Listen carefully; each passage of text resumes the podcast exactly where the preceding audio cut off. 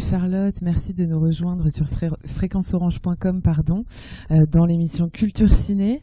Donc euh, cette semaine euh, au programme donc le film de la semaine Stalker dont nous parlerons Jérémy et Andy, réalisé par Park Chan-wook, excusez-moi, le réalisateur entre autres de Old Boy ou Thirst. Euh, nous aurons comme à l'habitude la sélection Salles Obscures. Donc euh, cette semaine nous parlerons de Gatsby le Magnifique et Only Gods Forgive. Ensuite les gossips cinéphiles avec l'incontournable Festival Canois. Et enfin la citation de la semaine. Voilà pour le programme. Comment allez-vous les garçons? Très bien et toi? Très bien. Euh, moi ça va aussi, parfait. On, commence avec le film de la semaine, donc Stalker Oui, tout à fait. Donc c'est un, un, film vraiment phénomène euh, qui, a, qui, a, fait parler lui, notamment euh, pour son côté un peu sulfureux, on va dire. Euh, donc c'est un film réalisé par Park Chan-wook, dont on a déjà parlé. Un petit peu, ouais. Qui est le réalisateur de la fameuse trilogie de la vengeance. Oui, c'est ça. Avec, avec le très célèbre Old Boy. Old Boy primé à Cannes. Mm, tout à fait. Avec Entre autres aussi. Mm. Donc, euh, donc pour l'histoire, donc en fait, il s'agit donc de l'histoire d'une jeune adolescente qui s'appelle India, euh, qui va subir la mort tragique euh, de son père, donc dans un accident de voiture, et va venir donc chez elle dans leur dans leur magnifique maison assez cosy, un oncle dont, elle ignorait l'existence et qui va s'installer pardon avec elle et sa mère. Et rapidement, la jeune fille se met à soupçonner l'homme, on va dire, de mauvaises intentions alors qu'à la base il était censé venir pour les aider euh, suite au décès. Euh, donc on a une certaine méfiance qui va s'installer, mais aussi une attirance. Et justement, c'est justement là les deux tableaux qui. Voilà, c'est une tension sexuelle en fait, on va dire carrément. Le film, Oui, c'est ça, hein, que le film a, un attrait sexuel, on va dire morbide aussi. Morbide, donc, donc tout ce qu'on peut juger comme amoral, voilà.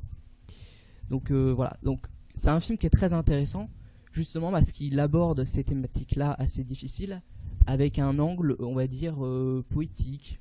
C'est un peu une fable euh, qui est déstabilisante, sanguinolente aussi mm. parfois. Euh, Mais toujours dans cet esprit esthétique. La violence. Ça, fait partie du style du réalisateur, donc on a une mise en scène qui est très léchée, avec une narration vraiment très éloquente, je mm. pense que c'est le terme, euh, et, c'est d'autant plus déstabilisant justement compte tenu quand on regarde euh, le contenu du film, quand, quand, on a fini de le voir, et c'est vrai que des jours après on se dit ah oui, finalement il est encore plus pervers que, que ce qu'il imaginait. Mais... Ce qui est incroyable aussi, c'est qu'il arrive à, mettre un, une barre traite au niveau de la mise en scène mais tout au long du film, c'est pas, ça s'estompe pas au bout d'un moment, c'est genre du début jusqu'à la fin, c'est du haut niveau. C'est extrêmement plaisant parce que cinématographiquement parlant, euh, et même techniquement, hein, c'est vraiment très mm. réussi.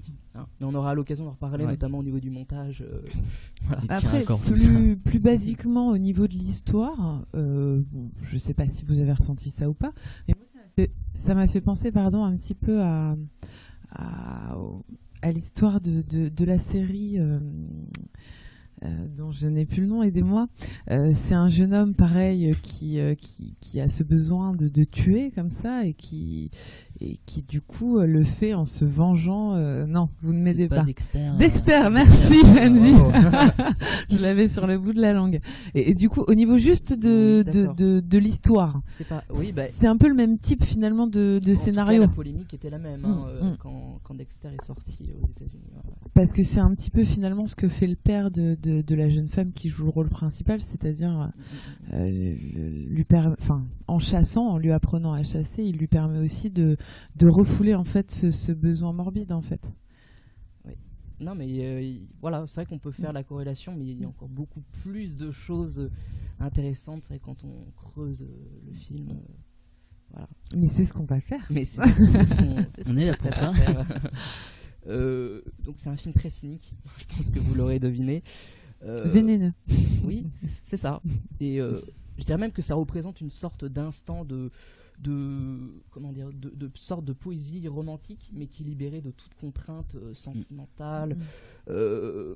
et, c'est ça qui met mal à l'aise le spectateur mm. hein, parce qu'il s'attend pas à, à voir une histoire pareille en fait hein. et c'est en ça que Stoker voilà on en reparlera renouvelle le genre du thriller aussi mm. voilà donc beaucoup de liberté, que ce soit dans la mise en scène aussi, mais surtout au niveau des, de la caractérisation des personnages. Exact. Exact.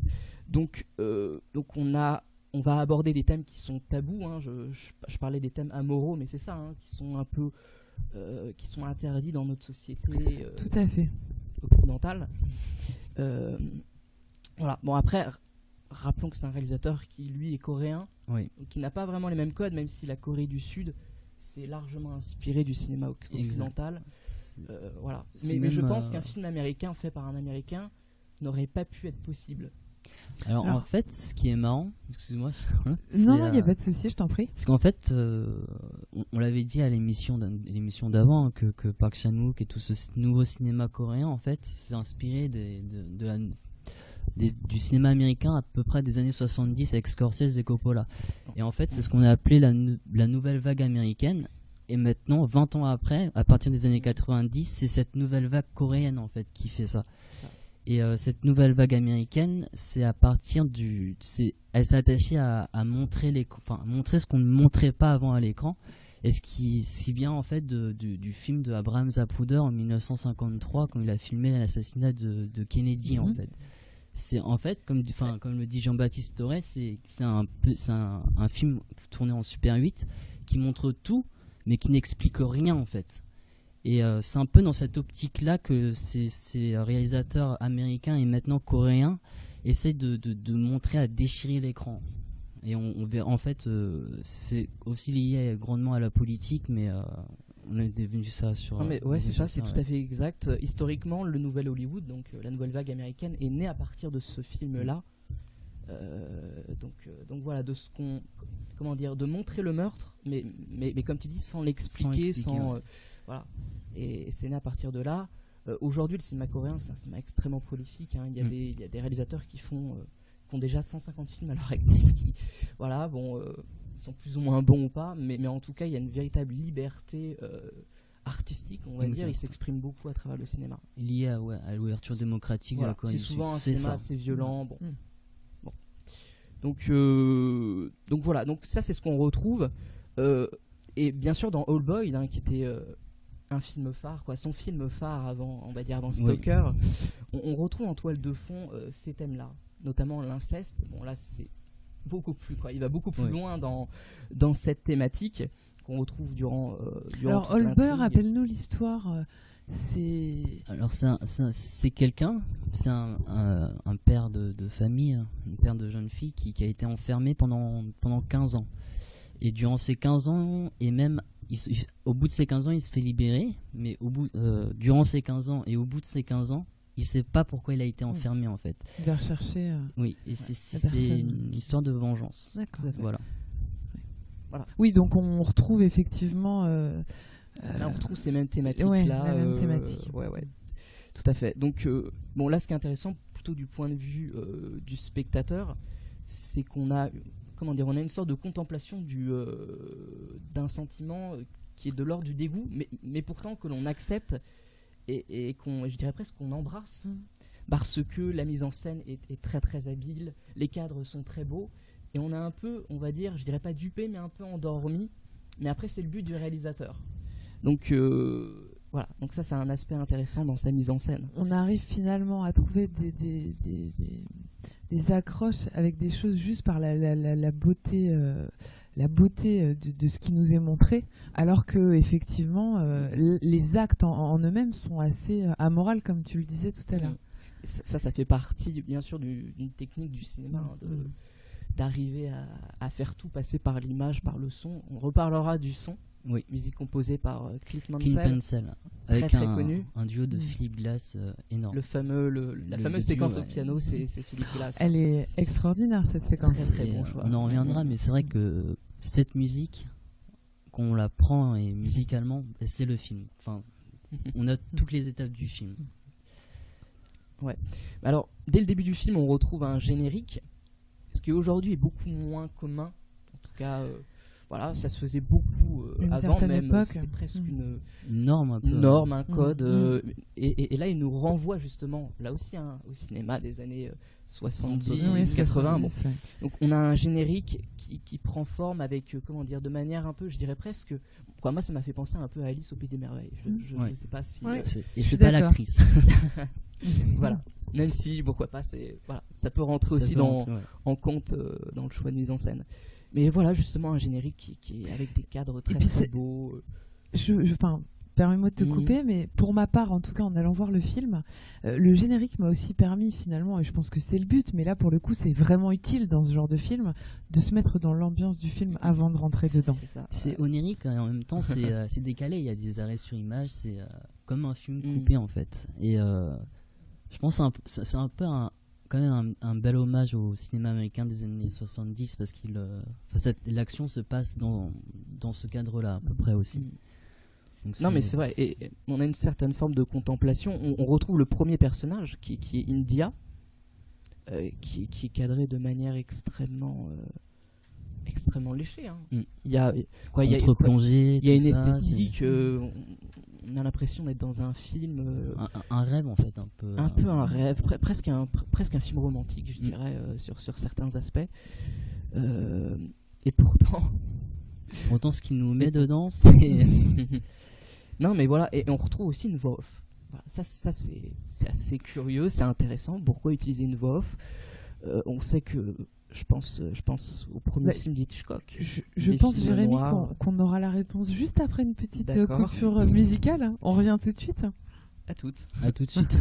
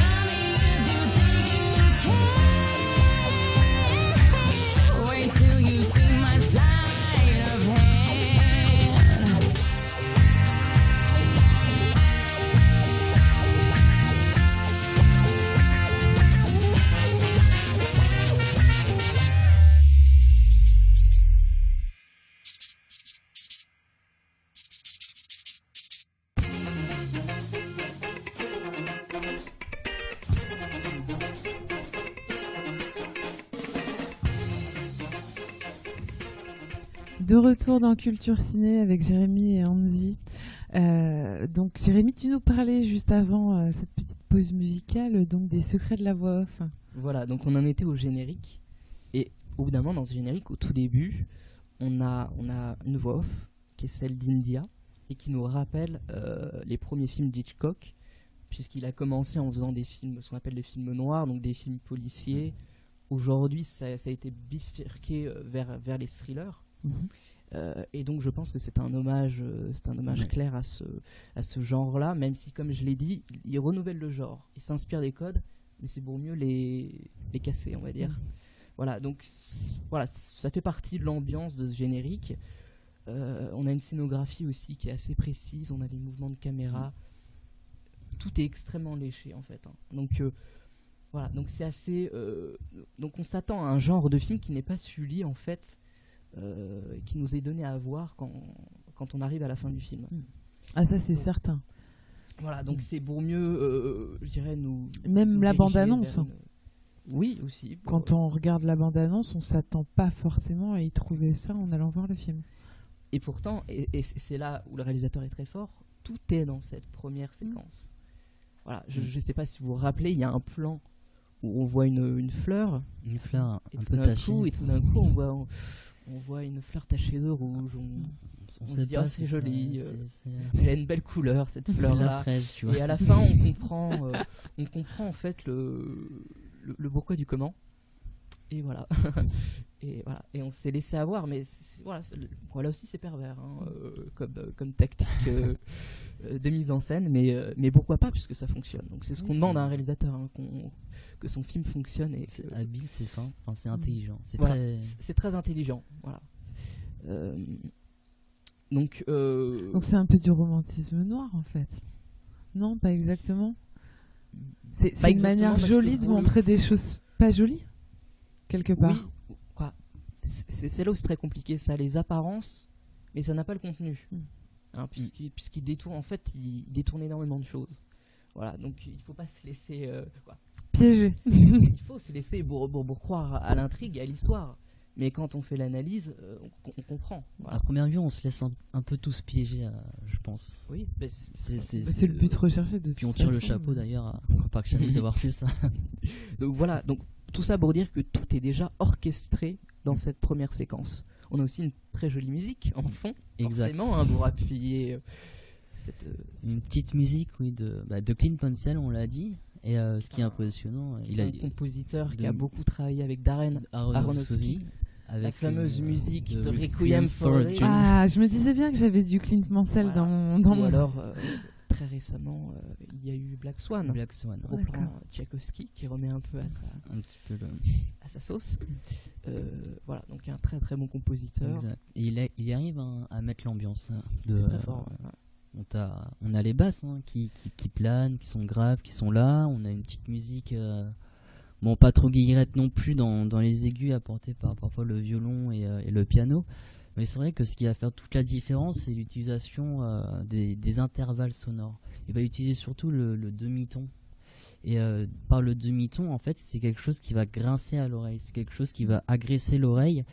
Mais comme il le met pas au premier plan, en fait, c'est quelque chose qui va nous, nous mettre un peu mal à l'aise, mm. mais genre derrière, subrepticement. donc c'est très, c'est très fort et, euh, et ça marche. Et ça, ça marche beaucoup, mm. parce qu'au final, on, on, comprend pas pourquoi. Et c'est pas ce, mm. ce, son qui, qui est comme ça qui fait que toute l'ambiance, en tout cas sonore du film, vient s'ajouter à l'ambiance visuelle du film.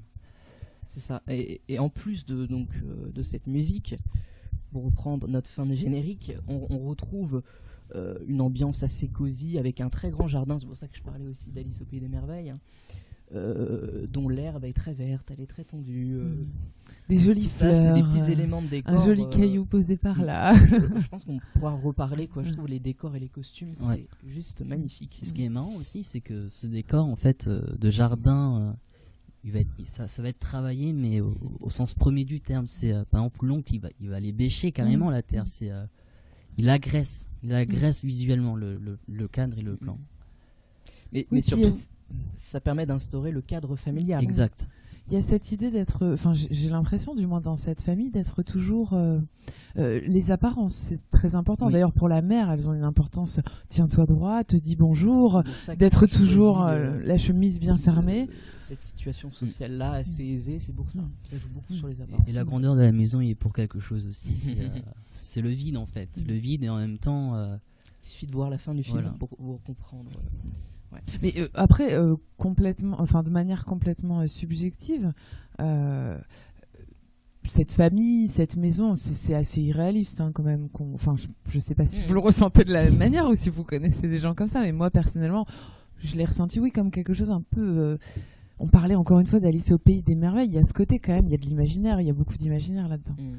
Mais c'est ça qui est, c'est ça qui, comment dire, qui nous, qui nous attache. C'est parce que c'est tellement irréel qu'on y croit. Si c'était justement trop réel, on se douterait que, que, justement cette réalité elle serait altérée. Mm. Alors que là, il nous présente une situation un peu onérique mm. et on peut croire à tout ce qui va se passer mm. parce que de manière on sait que c'est onérique. Voilà. Ouais, complètement.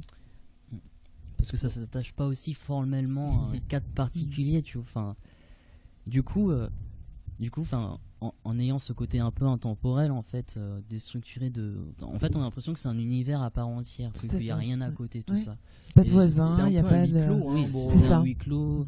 Pas autant que Mélancolia, mais. Euh, oui. Mais...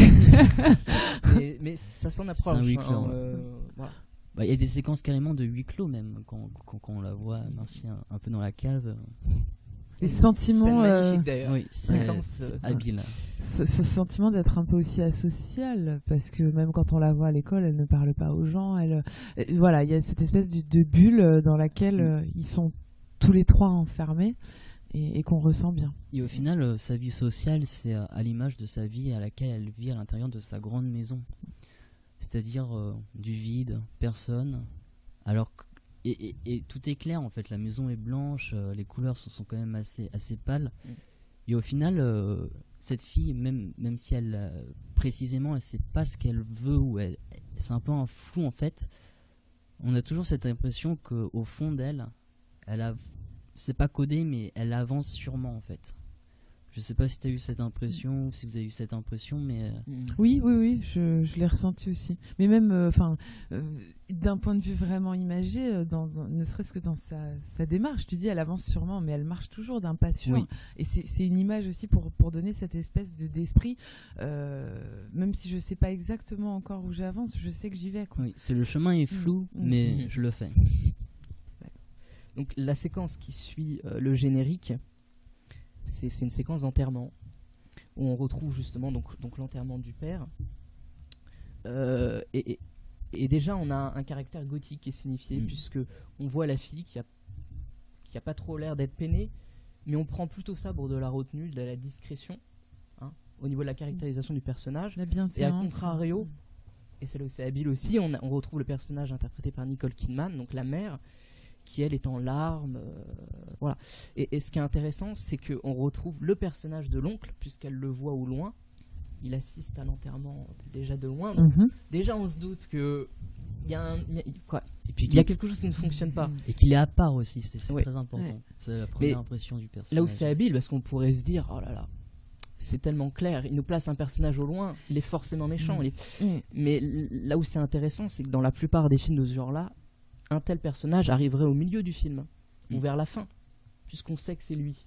Donc on l'amène le plus loin possible mm. pour, garder un suspense. Mm. Bah, lui, il fait le contraire. Il nous met dès, le départ. Euh. Il nous dit Oui, je sais que vous savez que c'est un personnage, on va dire un, anti-héros, un méchant, etc. Hein, pour, dire ça clairement mais il va vous étonner encore plus et vous verrez qu'à la fin du film c'est pas lui qui va vous étonner le plus enfin ça on le sait pas encore mais effectivement quand on finit le film c'est exactement c'est un peu la surprise comme tu as dit tout à l'heure, un hommage à Hitchcock, peut-être en comme à Psychose, en tuant, enfin, en faisant mourir euh, l'actrice principale, la tête d'affiche de, Psychose, directement, mm. en inversant mm, carrément les mm, codes. Mais du coup, le spectateur, il est, il est déstabilisé, forcément.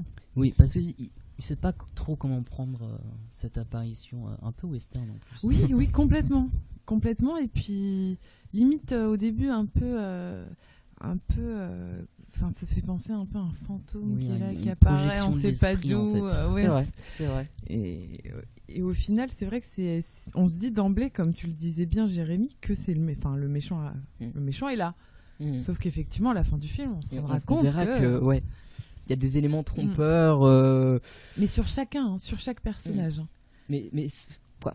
Là, là où c'est trompeur et pervers, c'est que chaque personnage a son, on va dire, son, son pendant de séduction.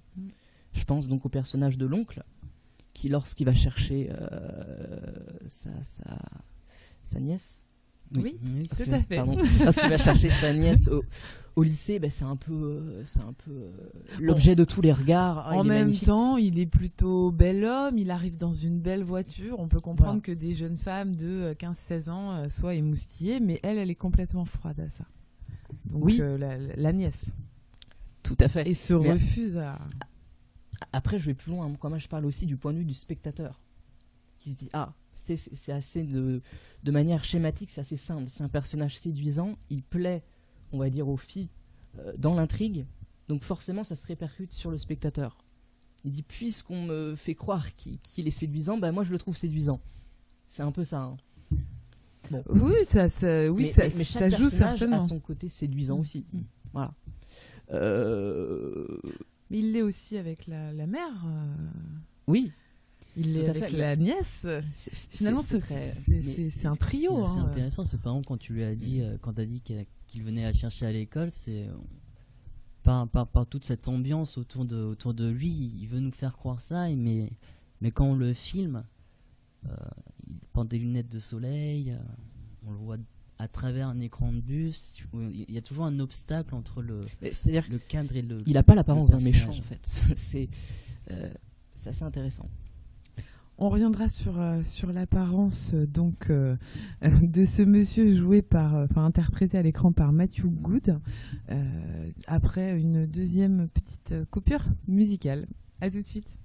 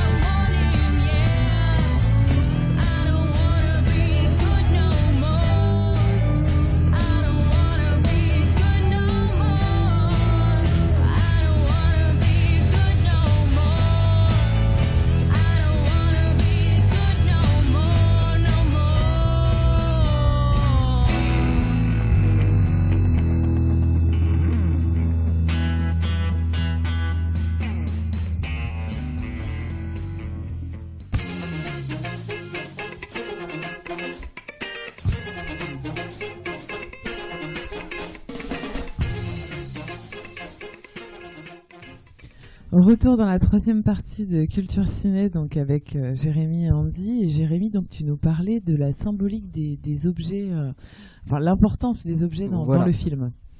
Oui, bah, c'est une importance particulière. Je pense euh, notamment à la ceinture qui, qui va incarner le personnage du père, Exact. que l'on voit très peu euh, de temps en temps avec des cadres, quoi, des photos. Mais c'est un objet qui a une importance particulière puisqu'il sert, qui sert à tuer. Euh, voilà. euh, À, mon avis, ça, enfin, ça rejoint un peu la, la ceinture de chasteté dans la Il symbolique. y a aussi ça. C'est euh, par la ceinture, il va réfréner en même temps son désir. Une ceinture bouclée, tout ça, mais c'est aussi un, un objet libérateur. Il va, comme comme l'a dit Jérémy, il va permettre à tuer. Ça, ça va permettre vraiment un meurtre. C'est euh, à la fois, c'est vraiment un objet contradictoire. C'est un symbole phallique Mm. aussi. hein. Exact. Donc euh, voilà, on retrouve cet objet-là, On peut aussi parler, euh, on va dire de manière plus globale, des objets qui forment euh, une sorte de dessin, une sorte de toile dans, dans le film. Je pense notamment euh, à un plan en particulier où on, où on voit une dia qui est sur son lit et il y a tous les, Ses chaussures. il y a toutes Ses chaussures Autour. placées de manière un peu cyclique, comme un cadran. Elle est névrosée, je pense. hein. Oui, c'est c'est un peu l'horloge du temps en fait. mais voilà, tout à fait. Donc il y a ces objets-là, donc Oui. tout ce qui est chaussures, l'œuf aussi, on d'ailleurs, au début. Enfin, je, Mhm. je me permets par rapport aux chaussures, mais c'est vrai que c'est cyclique, c'est le temps. Pourquoi? Parce que chaque année, euh, pour, pour les auditeurs, euh, chaque année, euh, son oncle lui fait parvenir euh, une paire de chaussures. Et, et donc, à un moment dans le film, euh, et ce sont des paires de, enfin, des, des paires de chaussures qui sont euh, des, des, des, des der- derbies, euh, chaussures assez masculines en fait. hein. Euh, et à la fin, donc euh, pour le dernier anniversaire que nous allons vivre, il lui offrira une paire d'escarpins, ce qui monte, ce qui marquera finalement aussi son entrée dans l'âge de la femme. ouais. Euh, et, et donc euh, c'est tout cet- esprit, on disait de tension sexuelle, etc. Il sera à son comble aussi par ça, parce que elle passe d'une petite fille à une femme. Et c'est vrai, on, généralement on dit on, on- on marque son empreinte dans le temps, on laisse l'empreinte dans le temps, et c'est très judicieux d'avoir choisi justement les chaussures Mhm. pour euh, justifier, euh, justifier la temporalité en fait et le- le- à c'est très particulier en plus la chaussure au niveau de la symbolique parce que le talon, euh, et c'est des escarpins à talons, le talon représente quand même quelque chose encore une fois de, de phallique. Mm. tout à fait. Euh, donc ça c'est pour les objets. Euh, maintenant pour les personnages, je pense que tous les personnages sont des prédateurs, hein, et surtout India plus que les autres hein, quand Oui. on regarde la fin. Euh, et et, euh, India c'est un Oui. personnage fantastique parce que c'est un peu une sorte de vampire, un peu comme son oncle. là. Elle a un côté un peu comme ça. On se croirait dans un film de vampire. hein, Mm. euh, voilà, avec le teint très blafard, euh, absence de sentiments parfois. Bon. Vieille école aussi. Oui, et, et c'est- donc euh, c'est une fille qui est attachée au moins de détails et surtout objet fantastique parce que elle a une est quand même supérieure à la normale, ou en tout cas on nous le présente comme telle.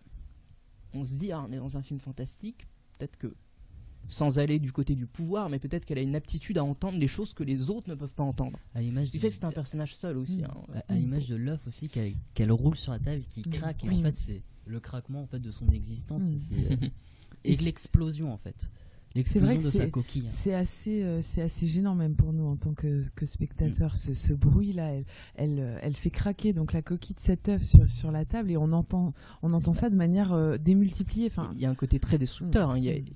il y a justement le plaisir de faire, euh, de faire craquer l'œuf. Ça fait penser un petit peu aussi au, au, au malheur de Sophie. Le- dans un autre genre. Oui, le, le côté euh, pervers qu'on retrouve chez tout enfant, hein, cette perversion qu'on a à faire souffrir des petits animaux ou à arracher les pattes des fourmis. Enfin, euh, et, et finalement, elle, elle, le, elle le développe tout au long de sa vie. Et arrivée à cet âge-là, je, je pense que dans le film, enfin, je sais pas exactement, elle doit avoir quoi, 17 ans, 18 ans? Je crois qu'elle a 17 ans. 17 Ouais. ans ouais, grand maximum ouais, je pense Et elle a pas dépassé ce cap. Elle est toujours dans, dans cette recherche en fait. Ce qui est incroyable, c'est euh, Park Chan-wook la- Park Chan-wook l'habille, mais fermée. Chemise, euh, col euh, fermé. Écolière. Voilà. Mais alors, au- tout, au long du film, comme pour, comme pour les chaussures, on va, on va s'apercevoir que il y a un bouton qui, qui est détaché petit à petit. La femme, c'est- c'est- la femme se libère. Voilà, c'est à l'image de la coquille en fait Mm. qui va laisser l'œuf en fait euh, venir Alors, à. Moi, j'irais plus loin en disant que pour elle, chaque objet est érotique. C'est-à-dire, euh, ça, c'est propice à, on va dire, à, à l'interdit. Ça, ça, ça transcende l'interdit. Euh, C'est-à-dire que elle est, elle est troublée, par exemple, par le fait de, euh, comment dire, euh, Le, le stylo, par exemple, je sais, enfin, je sais pas. voilà, on, on- on peut citer par exemple le stylo dont elle se sert pour, Pour se défendre. pour, pour- pour se défendre, mais c'est vrai qu'elle s'en sert un peu comme un poignard, par exemple. Euh, donc chaque objet pour elle est érotique et violent. Et pro- Mhm. Voilà. Euh, et je disais érotique. Bon, pour, pour parler d'objets, on pourrait aussi parler du piano, hein, euh, et ça rebondit sur la séquence du piano où on retrouve la musique de Philip Oui. Glass. Alors la, la- la musique de Philip Glass, justement, enfin pour moi, comme je l'ai dit tout à l'heure, c'est une musique qui va représenter tout le film. Pourquoi? Parce que d'un côté, enfin déjà c'est un duo, la, la partie est jouée par l'oncle en bas, dans le grave, et la Mm. partie supérieure elle va être jouée par India. Et euh, Philippe Glass va superposer deux thèmes. Un thème qui va faire la, do, la, si en bas, quelque chose qui avance et qui va, qui, à l'échelle musicale en fait, ça va augmenter d'un ton. Le la, le la, do, la, si, ça- on va passer du la au si. Et petit à petit, la mélodie jouée par India va rejoindre en fait la note pôle de, de ce, du thème de, de l'oncle. Et petit à petit, en fait, on va s'apercevoir que ces, ces deux mélodies qui, à, à l'origine, sont complètement opposées, vont petit à petit se mêler afin de former un vrai morceau à part entière. Et c'est vraiment une poursuite de chasse, une poursuite de prédateurs qui, qui en fait, à l'image du film, c'est vraiment une. C'est un, un parcours. La symbolique aussi peut-être que, que ces deux êtres qui avaient des chemins très séparés à un moment se rejoignent dans, le, Oui. dans, la même, euh, dans ce même désir de, de, de, de meurtre, de sang, de, Mm. De... ils se retrouvent. L'oncle l'a toujours su, mais India le découvre, elle ne connaissait pas son oncle. Mais surtout une séquence de fantasmes. hein. Mm, tout à un fait. peu onirique euh, et ça fait partie aussi euh, je parlais de l'interdit en tout cas pour elle euh, c'est ses premiers émois c'est voilà c'est une scène d'orgasme hein, li- euh, littéralement c'est cette musique au piano À, à l'image de la scène de la douche d'ailleurs. et ça rebondit sur la scène de la douche où là je dirais que c'est encore plus fort hein, pa- parce que parce qu'elle se masturbe en, en- en- comment dire euh, juste après euh, une tentative de viol euh, et on a un plaisir comme ça qui est ressenti Une tentative de viol et, et- et Et après avoir été voilà. spectatrice du meurtre de la personne qui l'a Et surtout pendant cette violer. séquence de douche, Park Chan-wook nous, nous glisse en montage parallèle, ouais. des, des images de ce meurtre-là où on, voilà, on voit la glotte du jeune homme littéralement craquer sous nos yeux. Et à cause de la censure. voilà. Exact. donc donc il y a vraiment euh, justement ce côté on transcende on transcende l'interdit et, et elle prend du plaisir à voir un homme mourir euh, et ça rejoint le côté érotique violent aussi Et- avec le meurtre. Et encore un hommage aussi à, à la scène de douche de, de Psychose. Oui mais alors là c'est moins fort C'est moins fort, mais il y a quand même, je pense pour moi, il y a quand même un, un lien. Ouais. Parce que moi je pense que la signification elle est vraiment différente. hein. Oui, la signification ouais. est, oui, est totalement d'accord avec différente. toi, Jérémy. Mais euh, alors moi, ça me fait penser aussi à, à une autre scène de douche, la scène de, de, de Carrie, douche. euh, de- de Bri- oui, on est un peu pervers euh, Aujourd'hui. C'est la scène de douche de Carrie en fait, de Brian de Palma. Tout à fait. La, la fameuse séquence d'ouverture, euh, Voilà. entre autres. qui en fait c'est un euh, ça sera pas ça sera pas sexuel hein, mais euh, ça sera plutôt dans le, le découvert du corps de l'adolescente de Carrie en fait par elle-même ça va être un épanchement de sang et euh, tout ce qui a été euh, en fait toute cette tension sexuelle de Stoker va se retrouver enfin va se retrouver dans, dans Carrie en parallèle mais par un épanchement de sang. Et tout ce- pour- enfin moi j'ai envie de placer euh, Carrie après Stoker parce que Carrie va faire enfin voilà va, va faire écouler du sang tout ça. Et Stoker va rester dans, dans le dans le sang mais contenu en fait la tension sexuelle va, va, va être retenue et cette explosion elle, elle a lieu dans Carrie C'est-à-dire que dans Carrie, on a- on- en fait, on a un glissement, puisque la première séquence, justement, c'est là où le personnage découvre, on va dire, qu'elle est une femme. Mm. Et à la fin, c'est glissé vers son aspect meurtrier. exact Euh, on retrouve un peu ça. Et, et vraiment, dans Stalker, c'est vraiment entremêlé euh, du début à la fin, ces deux aspects. Ouais. Donc, euh, ça se rejoint. Mais disons que, enfin, c'est- en, en, ana- en vous écoutant parler, en analysant un peu la chose, on se dit que c'est finalement cette entrée dans sa vie de femme euh, et la matérialisation de sa sexualité qui va faire finalement euh, ressortir, euh, ressortir cette, cette, cette mauvaise chose Mhm. qu'elle traîne en elle.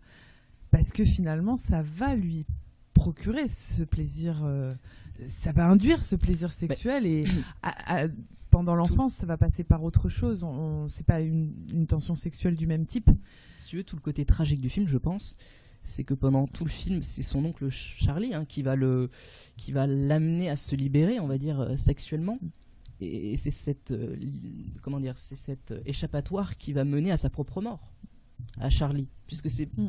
il la libère, mais c'est justement parce qu'il Mm. la libère que elle se permet ensuite de le tuer. De le tuer. Donc Mm. euh, voilà.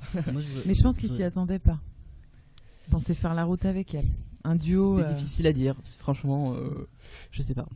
Après, dans, je pense dans, dans cette scène où elle le tue, dans tout ce qui est la libération, en fait, euh, j'avais parlé tout à l'heure de, la libération de l'écran, la perforation de l'écran.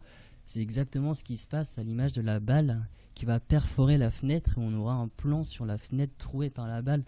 Non seulement ça va, ça va, ça va, ça va définir en fait ce cinéma et son cinéma, mais aussi ça va permettre à, à India de, de, de pouvoir, de, de pouvoir créer une ouverture en fait forcée Ouais, sur son monde et euh, ouais. c'est sa libération. C'est par là qu'elle va pouvoir Mm. se libérer, je pense.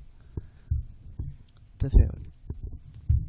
On, on va faire une, une courte pause encore euh, avec, euh, avec un petit peu de musique et puis on reviendra pour la dernière partie de l'émission. Parfait. C'est, bah voilà.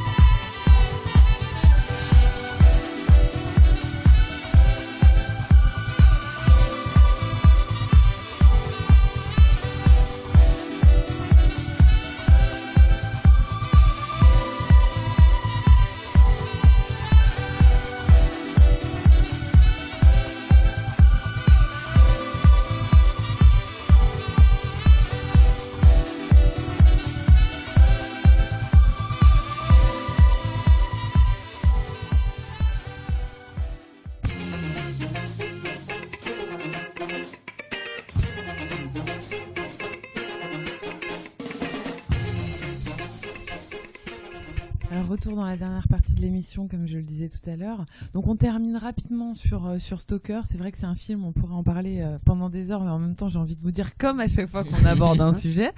Donc euh, on termine rapidement et puis après on passe à la suite de l'émission. Donc euh, Jérémy, je pense que ton, ton ressenti pour pour faire pour pour clore pour clore un peu tout ça, t'as aimé, t'as pas aimé, t'as j'ai beaucoup aimé parce que euh, parce que ce qu'arrive à faire le le réalisateur c'est vraiment c'est techniquement voilà, c'est techniquement parfait. Et surtout on rentre dans l'histoire on se laisse un peu bercer euh, par ce qui nous est raconté. Euh, on y croit on est dupé euh, et vraiment il y a beaucoup de choses à en dire voilà la preuve. Et c'est toujours plaisant voilà. Donc franchement c'est un film à aller voir je vous conseille hein, si vous avez peut-être pas eu l'occasion. Il faut, il faut.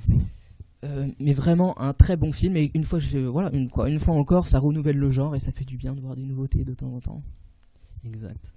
Moi aussi, hein, écoute, euh, pour rejoindre ton avis, je, je suis euh, très content de ce film parce que Park Chan-wook c'est quand même euh, un très bon réalisateur et euh, c'est bien de le voir aussi du côté de l'Amérique, de le faire découvrir un peu à ce public-là. Et c'est vrai qu'au niveau de l'utilisation de la musique, c'est une, c'est une musique exceptionnelle à l'image du film qui décrit le film. Et c'est vrai qu'il y a des plans, il y a des objets, des symboliques, euh, des, des parallèles avec euh, des périodes de cinéma très importantes. Et euh, c'est très c'est magistral ce qu'il a fait. En même temps, c'est fin, il arrive à nous. C'est du haut niveau. Ben moi, je, je suis, je suis de votre avis euh, également. J'ai apprécié. Euh, j'ai trouvé ça. euh, Enfin, en sortant directement, je me suis dit, euh, j'étais un peu balancée entre cette sensation de gêne et, et en même temps ce côté assez marquant du film. Mais, mais globalement, c'est un film à voir. Et même si s'il y a un côté où effectivement, en tant que spectateur, on se sent mal à l'aise.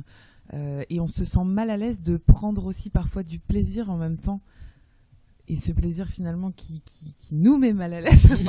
C'est un cercle un peu vicieux, mais on y prend un certain plaisir.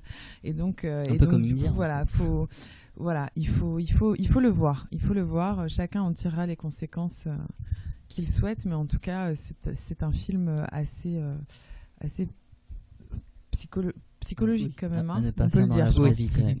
Voilà. Bon, ben, on va passer à la sélection donc salles obscures euh, rapidement parce qu'on n'a plus beaucoup de temps pour terminer cette émission. Donc, euh, on va parler un petit peu de Gatsby le Magnifique qui est en salle actuellement et qui mérite aussi qu'on s'y arrête, mais Mhm. on va essayer de faire au, au- au plus court. Qu'est-ce que tu en as pensé, Jérémy?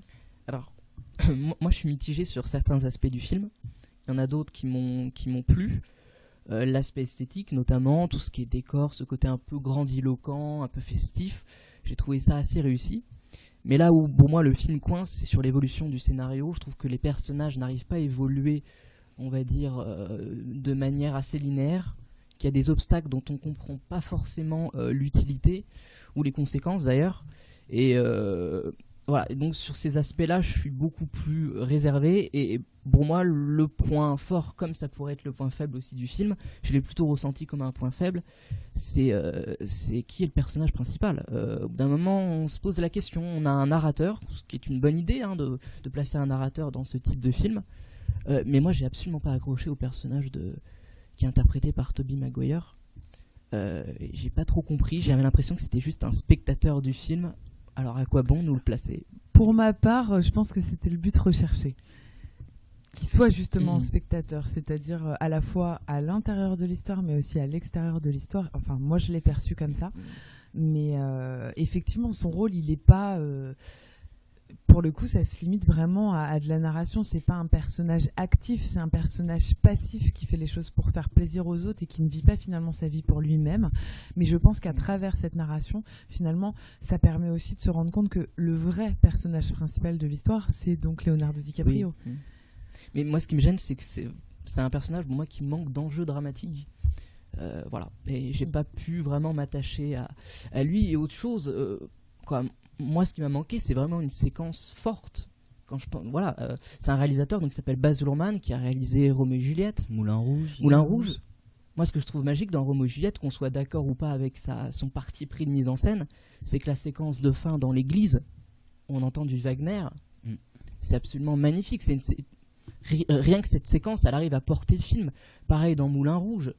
Entre, en- en- entre Satine, donc, euh, qui, qui, qui est joué par Nicole Kidman, euh, et, euh, et Ewan McGregor, il y a vraiment une osmose que je ne retrouve pas dans, dans cette histoire euh, Alors, c'est d'amour qui- entre Daisy et, Oui, et Gatsby. c'est Bon. une histoire d'amour qui se termine mal, hein, comme on Oui. a eu l'occasion d'en discuter. c'est- c'est ce C'est-à-dire qui que c'est pas une vraie histoire d'amour puisque c'est un amour à sens unique. Donc partant de là, c'est vrai que c'est plus difficile de terminer sur une scène Je- d'osmose parfaite. Je comprends, mais c'est vrai que Euh, cinématographiquement, ça, ça, ça Ça gâche, ouais, ça t'a Bon. manqué. Après, c'est un, Mm. avis personnel, hein, mais, mais par rapport à ce réalisateur-là, euh, voilà. Mais, mais il a souvent été décrié, euh, surtout pour Australia, Oui. on l'a critiqué pour aller trop dans ce côté romantique-là, et je pense Il que- a voulu peut-être prendre le contre-pied Voilà. sur, sur son dernier film. Mm, mm. Enfin, quoi qu'il en soit, euh, c'est un film où il y a des scènes euh, assez magnifiques, assez grandioses entre. C'est très original et c'est la force de ce réalisateur-là. C'est ce que, ce que j'essaie aussi de dire. euh, Parmi ses points forts, c'est qu'il arrive à avoir un style très particulier, très,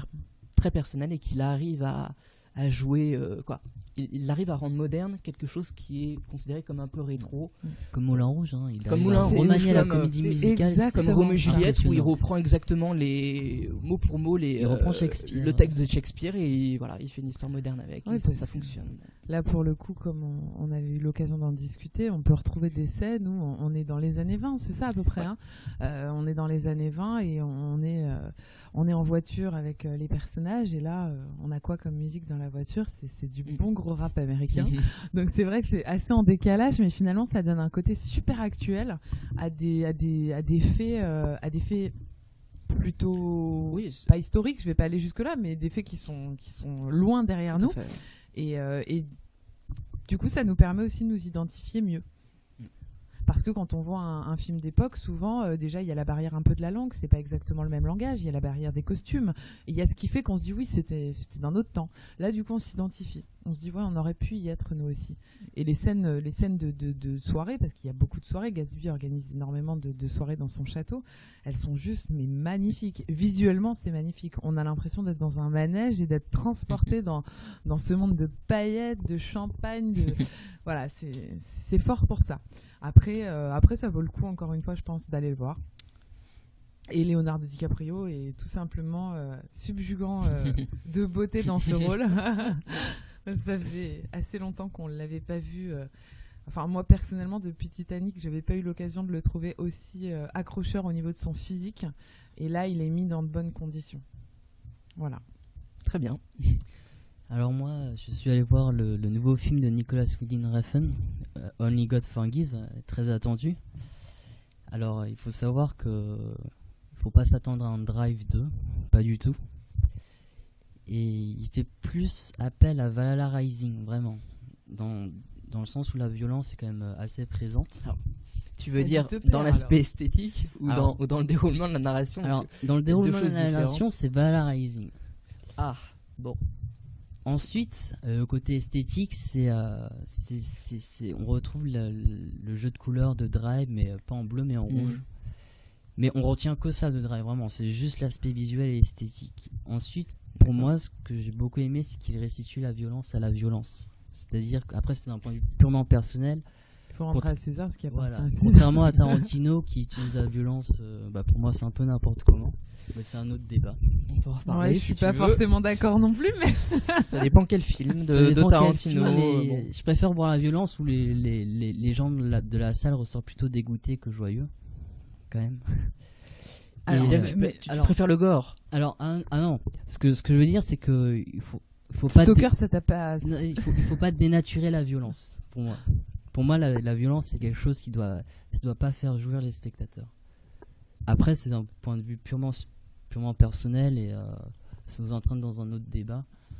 Mais euh, moi, oui, c'est un je- autre débat, je- effectivement, parce que dans la vie, en général, la violence, le ça, dégoûte. ça, mais mais, si euh, dans un film, on peut l'avoir d'une autre manière, c'est de l'art aussi, tout simplement. C'est un exutoire Ouais, aussi pour les gens, mais un, bon. un point de vue différent en tout cas. Tu veux ressentir les mêmes choses euh, en, en regardant un film que, que ce que tu ressens finalement. Enfin bon, c'est un débat encore. On n'a pas le temps de faire ce genre de débat. On reparlera du masochisme un, un minutes. autre. euh, Il reste trois Et minutes. le Cannibal Holocaust, non. Alors on fait un café euh, cinéphile ce soir du coup- pour tous ceux qui sont intéressés. Rendez-vous à 21h, place Saint-Michel. Du coup, pour revenir un peu à, à Only God Forgives, on, on retrouve comme, comme Rising, c'est une tragédie des mythes. Euh, dans Valhalla Rising, c'est un peu euh, le mythe du dieu. tout. C'est- La c'est- recherche C'est de très long. Hein. Il y a un personnage qui, qui est muet C'est pendant, pendant deux Et heures. puis il fait son petit parcours de chemin. Et, et là, on va retrouver On le- sent Jérémy l'espèce d'ironie derrière. le mythe des C'est Atrides. un en fait. réalisateur que j'aime beaucoup, mais Valhalla Rising, pour le coup, je Ah oui, c'est pas passé du euh, côté de Jérémy, C'est pas passé, non. Non. Et, et Gonzalo, en- on l'entend pas, mais il est, il est clairement d'accord. euh, il, il nous fait un signe. Bon, pour reprendre, donc, tu, donc, donc tu nous dis qu'il y a une esthétique qui est vraiment très agréable, très intéressante, et, et pour revenir au personnage joué par Ryan Gosling, Gosling. comment est-ce que tu l'as trouvé? Est-ce que c'est crédible? Est-ce que ça fonctionne? Alors, moi, je l'ai trouvé. euh, ah, bah, franchement, à l'image de Drive, c'est euh, le même personnage, sauf qu'il se fait un peu plus taper dessus. D'accord. Il, est un c'est peu pas le plus- il est super-héros. encore plus violent. Il est encore plus violent. Et euh, on retrouve aussi euh, le mythe des Atrides, Mhm. dans tout ce qui concerne le meurtre euh, de, de sa famille. Il y a aussi l'inceste, et aussi le complexe oedipien joué par Christine Scott Thomas, hein, une, une mère complètement castratrice qui, qui va, je pense pour moi, qui va jouer sur l'impuissance de Julian, joué par Ryan Gosling, le personnage principal. Il va pas pouvoir satisfaire sexuellement ce qu'on peut voir comme la femme qu'il désire. Donc il va, il va pas satisfaire, euh, il va satisfaire d'une autre façon, euh, un peu à, à touche pipi, quoi, un truc comme ça. Au moins, c'est clair. C'est clair, mais euh, Donc, donc Euh, c'est une histoire de vengeance. hein. c'est une On- histoire on de retrouve. euh, vengeance. Exact. En fait, c'est euh, Ryan Gosling euh, qui joue Julian euh, a un grand frère. Il s'occupe d'un d'un club de boxe et euh, son, son frère va être tué par un policier en fait. Bon, une histoire basique de vengeance. La mère revient en, en Thaïlande pour euh, pour venger son fils.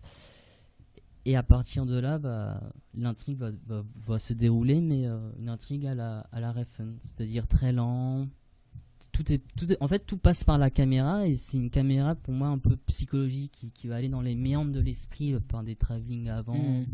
Ça va vraiment parcourir le, le- le- la tête de Julian et euh, c'est aussi, c'est aussi euh, une façon de, de, de, de savoir ce que le personnage peut ressentir sans savoir ce qu'il veut vraiment. On entre dans la profondeur de l'être. Voilà.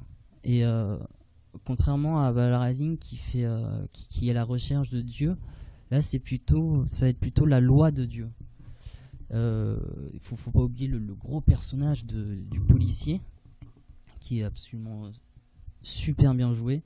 Et ça va être un peu ce dieu du titre euh, Only God Forgives. C'est un peu sa loi à lui qui va faire. Donc j'ai trouvé que c'était, pour moi, c'était un très très beau film autant par l'esthétique et aussi par la symbolique de d'une jouissance de la mer avec qui tire sa cigarette en fait un peu comme dans les films de Billy Wilder des Howard Hawks et euh, Donc Donc, c'est un film à aller voir. c'est un film à aller voir mais euh, on n'en ressortira pas comme ça donc euh, pour moi c'est une très bonne surprise. Je comprends qu'il y ait des critiques qu'il est un peu euh, un peu amoindri ce film mais euh, en tout cas il faut aller le voir dans l'optique de pas voir un Drive 2 Juste pour terminer, juste pour vous dire que donc le festival de Cannes, peut-être que vous le savez pas, mais c'est la vie d'Adèle, donc d'Abdelatif Keshish, qui a eu la Palme d'Or. Oui. Voilà. Donc on- il n'est pas encore sorti. Je pense Ouais, qu'on en rediscutera à sa sortie. C'était le petit gossip qui sera très court cette semaine parce qu'on n'a plus beaucoup de temps. Et enfin, bah, on termine. euh, Enfin, je sais pas, tu. Non, Non, on vas-y. termine par la citation de la semaine. On, re- on refera un point spécial Cannes euh, la fois suivante. Euh, donc, on va citer, on va, on va parler de Nicole Kidman. Euh, Enfin, une citation de Nicole Kidman euh, en, en hommage à, à Stoker. Donc, euh, nous autres comédiens sommes les vecteurs de l'imaginaire des réalisateurs. Voilà. À méditer. Je vous souhaite une excellente semaine et vous dis à la semaine prochaine avec Andy et Jérémy. à la semaine prochaine Ciao.